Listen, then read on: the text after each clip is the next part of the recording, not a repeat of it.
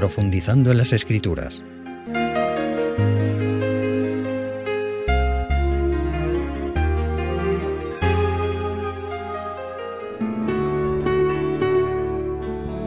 Estimados amigos, hoy vamos a recordar, a la luz de la Biblia, la vida del gran profeta Moisés, de cuya andadura y ejemplo podemos aprender mucho para aplicarlo a nuestra vida cristiana. El nombre, Moisés, significa sacado o salvado. Nos recuerda que el Señor, desde que nació aquel niño, tenía prevista para él una importante misión. Por ello, cuando fue hallado por la hija de Faraón en los carrizales junto al río y en la canastilla que su madre había previsto, el Señor guió la vida de aquel pequeñito para que no corriera la triste suerte de otros niños que por orden de Faraón debían de ser muertos, ya que Faraón quería evitar el crecimiento del pueblo de Israel. Además, Dios permitió que pudiera ser educado e instruido por su propia madre en los caminos de Dios, como podéis leer en el libro del Éxodo capítulo 2. Su vida, su misión, su fe y confianza en Dios, también su sentido del deber, su fidelidad y todas sus cualidades que iremos recordando, son altamente inspiradoras para nuestra vida cristiana. Como sabemos, lo que fue escrito lo fue para nuestra enseñanza. Vamos a leer en Hebreos capítulo 11, y en los versículos del 24 al 27, donde nos habla de la primera gran virtud de Moisés. Por la fe, Moisés, hecho ya grande, rehusó llamarse hijo de la hija de Faraón y escogiendo antes ser maltratado con el pueblo de Dios que gozar de los deleites temporales de pecado, teniendo por mayores riquezas el vituperio de Cristo que los tesoros de los egipcios, porque tenía puesta la mirada en el galardón. Por la fe abandonó Egipto, no temiendo la cólera del rey, porque se mantuvo firme como viendo al invisible. Qué maravillosas son estas palabras, ¿verdad? Sí, Moisés fue uno de los héroes de la fe. Su confianza plena en Dios le condujo a una vida de fidelidad y obediencia. La primera decisión importante de su vida fue, como hemos leído, renunciar a ser quizá un futuro faraón de Egipto, como hijo adoptivo que era de la hija del faraón. Renunció a los honores de la corte y se convirtió en un defensor de sus hermanos de raza, que como sabemos vivían en la esclavitud.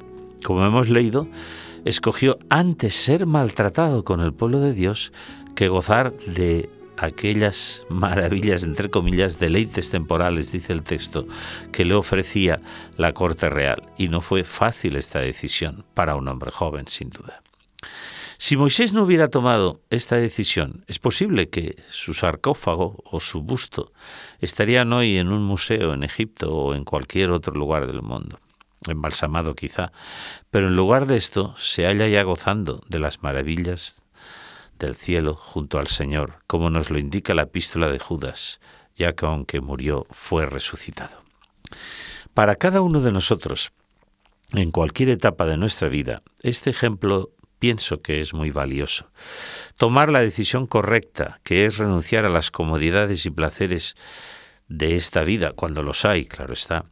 Renunciar al pecado que nos rodea y decidir seguir al Señor hasta que Él venga o hasta que nos lleve al descanso llevando probablemente una vida más dura, más complicada, pero teniendo la paz interior de hacer la voluntad de Dios. El versículo 26 que hemos leído menciona los tesoros de los egipcios, que fueron para Moisés algo sin valor. Él prefirió sufrir, como Cristo sufriría más tarde, porque su mirada no estaba en las cosas materiales de esta tierra, sino que estaba, como dice el texto, en el galardón, en la salvación eterna en la tierra nueva. Y el versículo 27, que también leímos, dice que también fue por fe, por confianza plena en Dios, que abandonó Egipto, no temiendo la ira del rey, y se mantuvo firme. Y el texto dice, ¿por qué se mantuvo firme? Dice, como aquel que veía al invisible, y el invisible es Dios. Sabía que Dios estaba allí, que le amaba y que le guiaba. La Biblia nos recuerda, no obstante, que queriendo proteger a un israelita que era maltratado, Moisés mató a un egipcio. Este fue un grave error, del que sin duda se arrepintió y a pesar de ello Dios lo eligió como libertador de Israel, porque Moisés era un hombre con grandes valores. Qué maravilla es ver cómo Dios perdona, hermanos, cuando el hombre se arrepiente y Dios olvida nuestros pecados y los echa a lo más profundo de la mar. Leamos en Éxodo 2, a partir del 11. Dice así.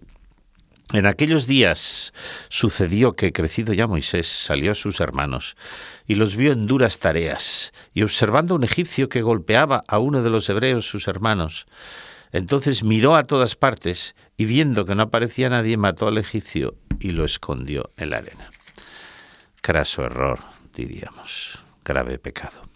Al día siguiente salió y vio a, a, dos hebreos que reñían. Entonces dijo al que maltrataba al otro, ¿por qué golpeas a tu prójimo? Y él respondió, ¿quién te ha puesto a ti por príncipe y juez sobre nosotros? ¿Acaso piensas matarme como mataste al egipcio? Entonces Moisés tuvo miedo y dijo, ciertamente esto ha sido descubierto. Y fue cuando Moisés huyó. Oyendo Faraón, dice el versículo 15, acerca de este hecho, procuró matar a Moisés, pero Moisés huyó de delante del Faraón y habitó en la tierra de Madián y se sentó junto a un pozo.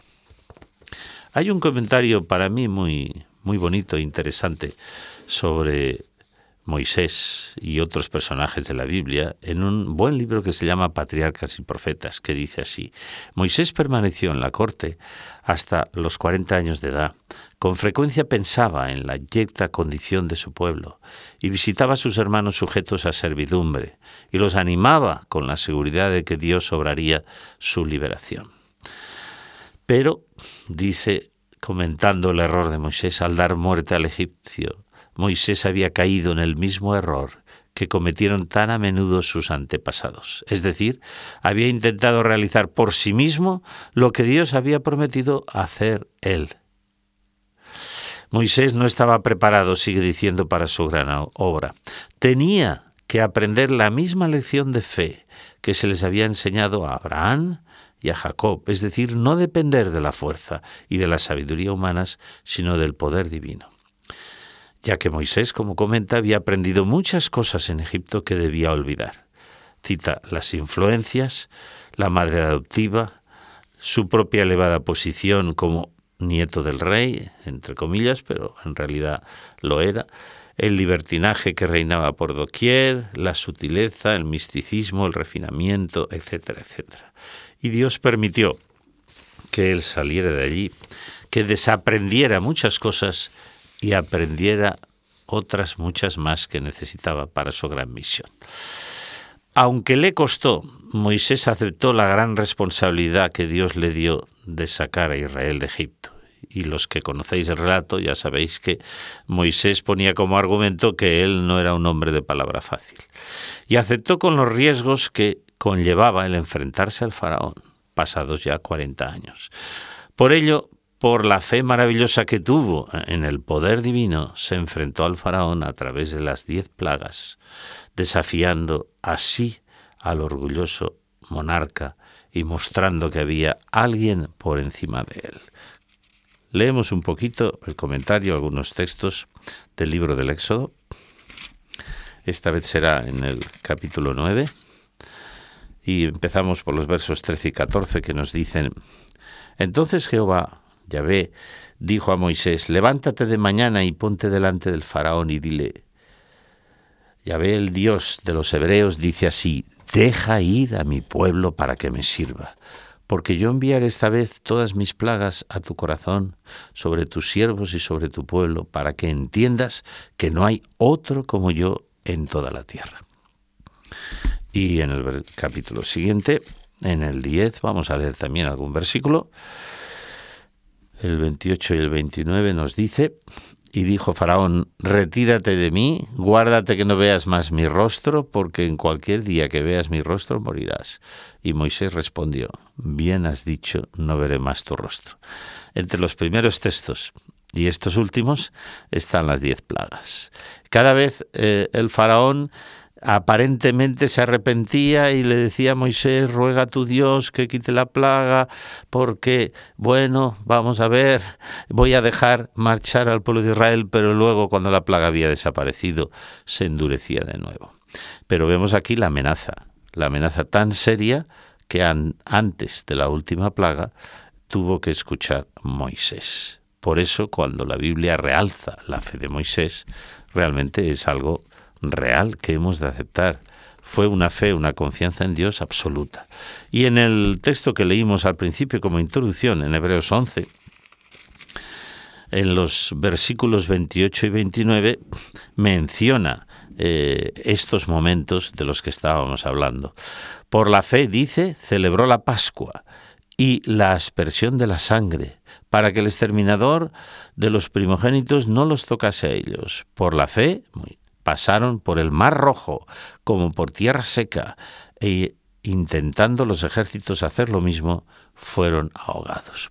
Ahí realmente destaca la misión que Dios llevó a cabo de liberación del pueblo de Israel, pero conducidos por un gran hombre, que fue Moisés un hombre de fe y de confianza en Dios. Que cuando el pueblo decía, bueno, hemos salido ya de Egipto, pero ahora vienen los ejércitos detrás de nosotros, ¿qué vamos a hacer? Tranquilos, Dios va a obrar.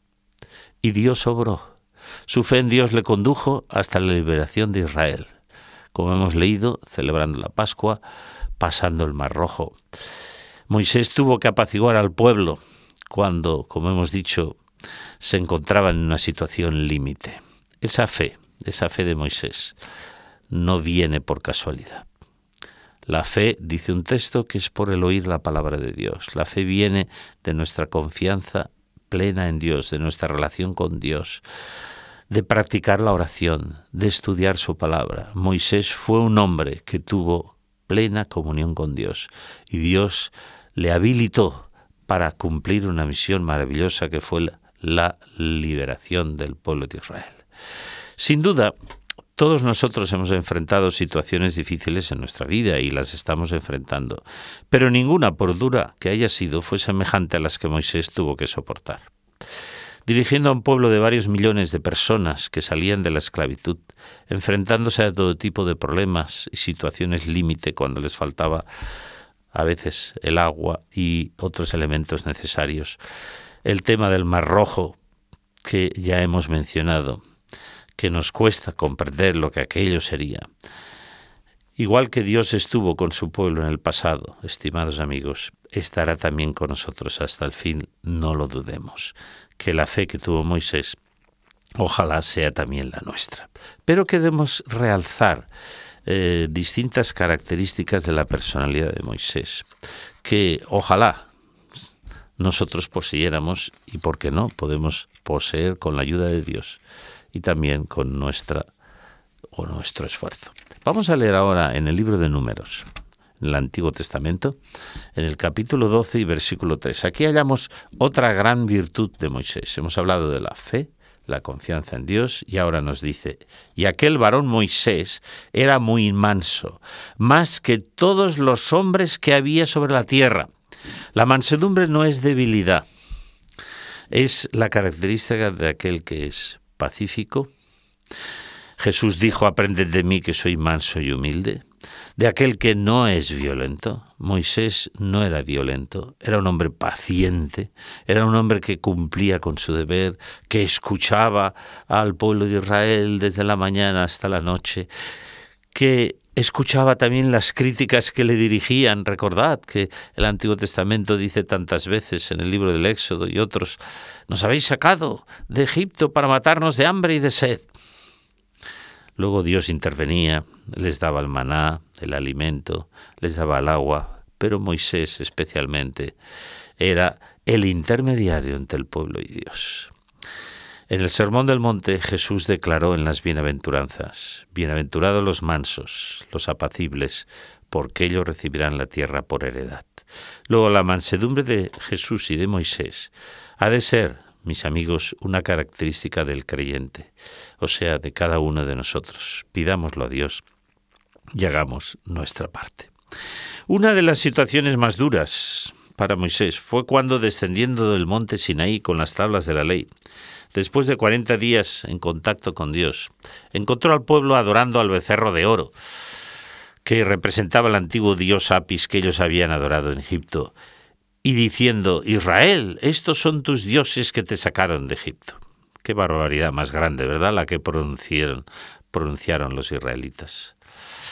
Sabiendo además, como supo Moisés, que hasta su hermano, el sumo sacerdote Aarón, en su debilidad de carácter, su miedo y también su falta de fe, había contribuido a aquel grave pecado, facilitándoles la construcción del becerro de oro. Podríamos leer muchos textos, pero el tiempo avanza y creo que no tenemos demasiado tiempo. Pero en Éxodo 32 nos dice claramente que Moisés se puso en su lugar e incluso mandó que fuera destruido aquel becerro, que lo molieran y les dio a beber el agua de aquel becerro. Claro, eh, aquella actitud del pueblo de Israel hizo que Dios tuviera que intervenir. Y Dios decidió mm, castigar al pueblo seriamente. Y entonces, en este momento, es cuando nosotros, y esto sí que lo vamos a leer, en Éxodo capítulo 32, vemos la grandeza de Moisés. La grandeza de un hombre que ante un pueblo que le hacía la vida difícil, que le acusaba injustamente muchas veces, intercede en su favor. Leamos pues en Éxodo 32, del 30 al 34, donde nos dice, y aconteció que al día siguiente dijo Moisés al pueblo, Vosotros habéis cometido un gran pecado, pero yo subiré ahora a Yahvé y quizá le aplacaré acerca de vuestro pecado. Entonces volvió Moisés a Yahvé y dijo, Te ruego pues, este pueblo ha cometido un gran pecado, porque se hicieron dioses de oro pero te ruego que perdones ahora su pecado. Y si no, bórrame a mí ahora de tu libro. Dice mi traducción, ráeme a mí ahora de tu libro que has escrito. Y Yahvé respondió a Moisés, al que peque contra mí, a ese borraré yo de mi libro. Voy pues ahora, lleva a este pueblo a donde te he dicho, he aquí mi ángel irá delante de ti, pero en el día del castigo yo castigaré en ellos su pecado. Queridos amigos, aquí encontramos una característica maravillosa de este gran hombre, Moisés. Interceder en favor de quiénes? En favor de los que te acusan, en favor de los que te hacen la vida difícil y te la complican, en favor de aquellos que han desobedecido seriamente a Dios. ¿Es fácil interceder en casos semejantes? ¿Es fácil ser un pacificador? ¿Es fácil decir, Señor, castígame a mí en lugar de a Él?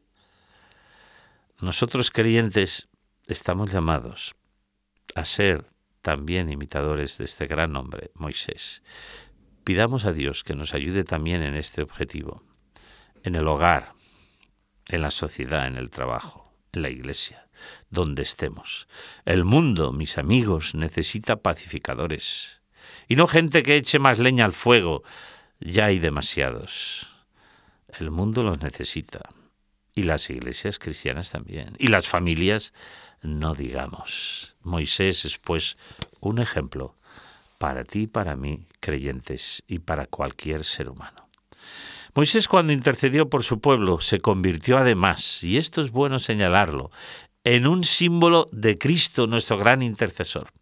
Cuando el Señor nos dice en su palabra, vosotros sois real sacerdocio, nos está pidiendo también que intercedamos delante de Dios por la salvación de los que no creen, que oremos y practiquemos cada día en nuestra vida la oración intercesora en favor de los demás, como hizo Moisés delante de Dios. Qué oración más maravillosa. Hagámoslo cada día de nuestra vida. Moisés también fue humilde y sabio a la vez al aceptar los consejos de su suegro Jetro cuando le dijo que distribuyera responsabilidades en el pueblo, si no se iba a agotar y no podría atender a todos.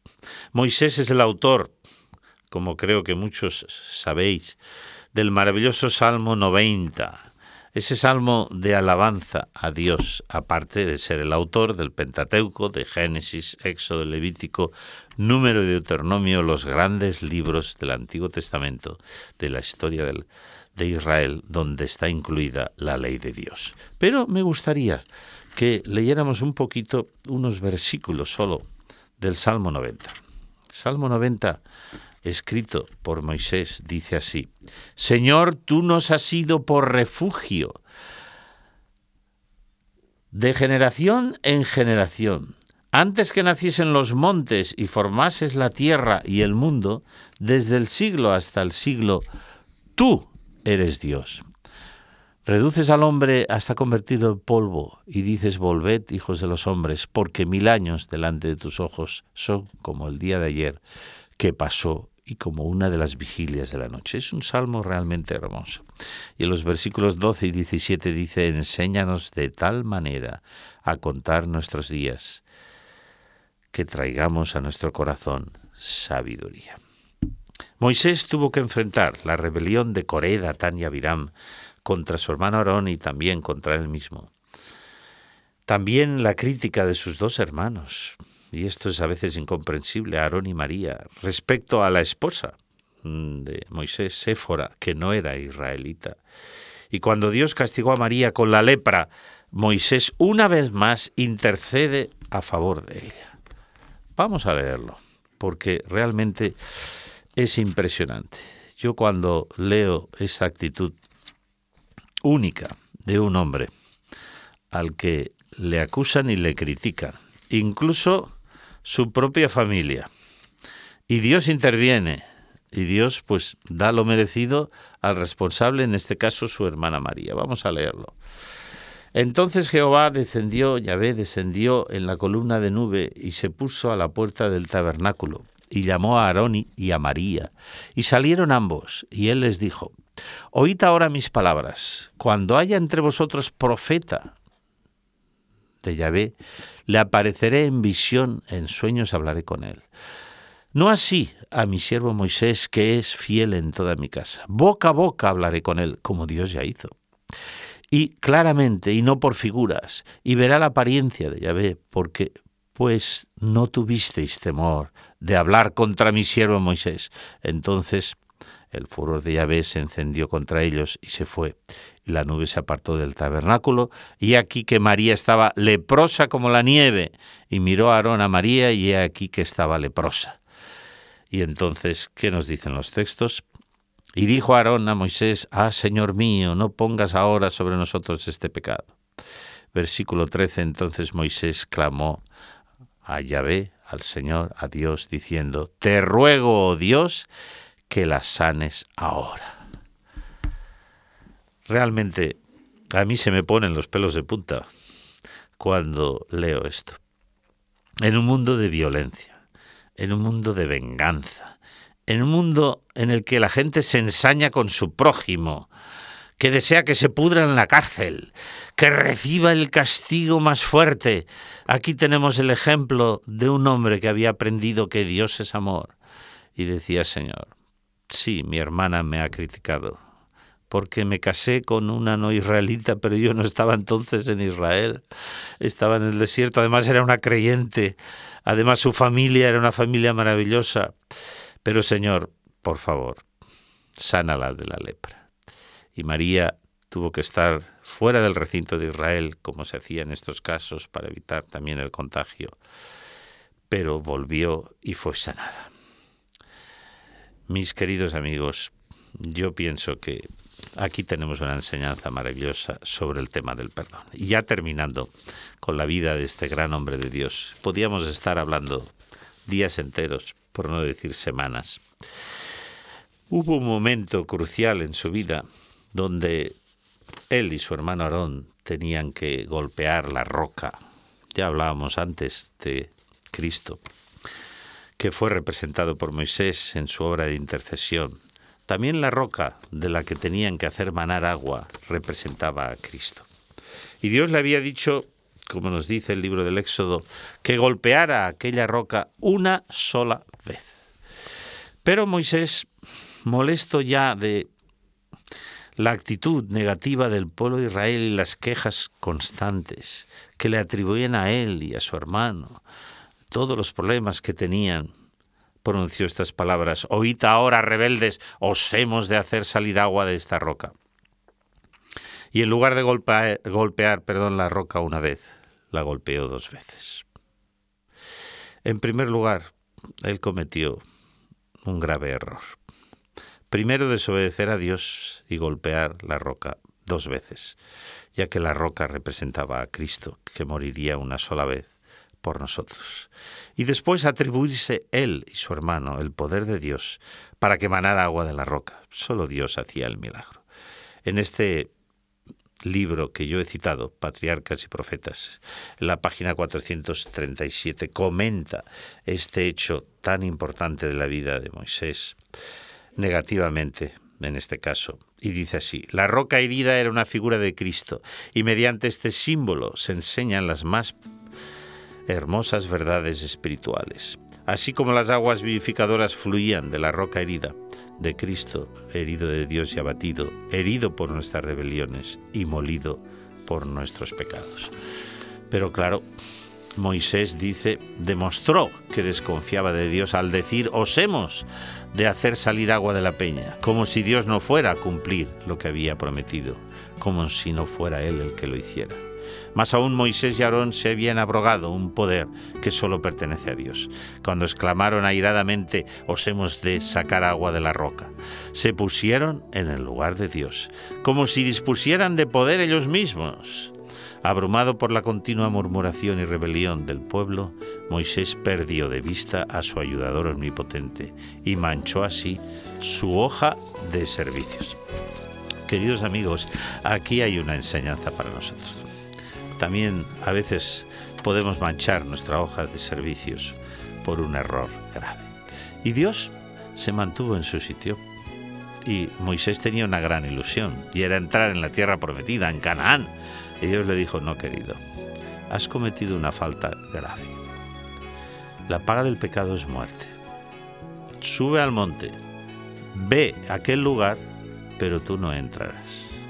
Y Moisés murió, aunque luego tiempo más tarde, Dios le resucitó, como hemos citado, que menciona la epístola de Santiago y podéis leerlo. Recapitulemos, mis amigos. Moisés fue el gran dirigente, profeta y guía del antiguo Israel, un verdadero hombre de Dios, a pesar de sus errores, de los que se arrepintió, manso y humilde, que amó a su pueblo hasta lo sumo, prefiriendo, como hemos visto, perderse él eternamente antes que Dios destruyera a Israel, cosa que Dios no iba a hacer. Fue un hombre de fe, fue perdonador, fiel hasta lo sumo, y sus debilidades o caídas están ahí para que veamos que cuando nos arrepentimos Dios nos perdona. Perdonemos también nosotros, como lo hizo Moisés, con el pueblo de Israel tantas veces y con sus hermanos Aarón y María que nuestra relación con Dios pueda ser cada día más semejante a la que tuvo Moisés. Creo que esta es la idea que debería de estar en nuestra mente. Que el Señor nos ayude. Hasta la próxima.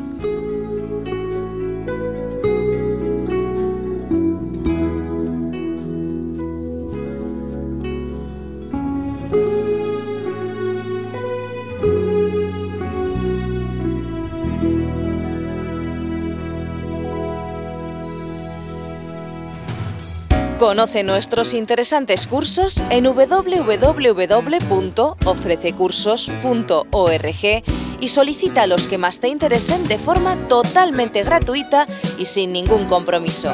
Recuerda www.ofrececursos.org.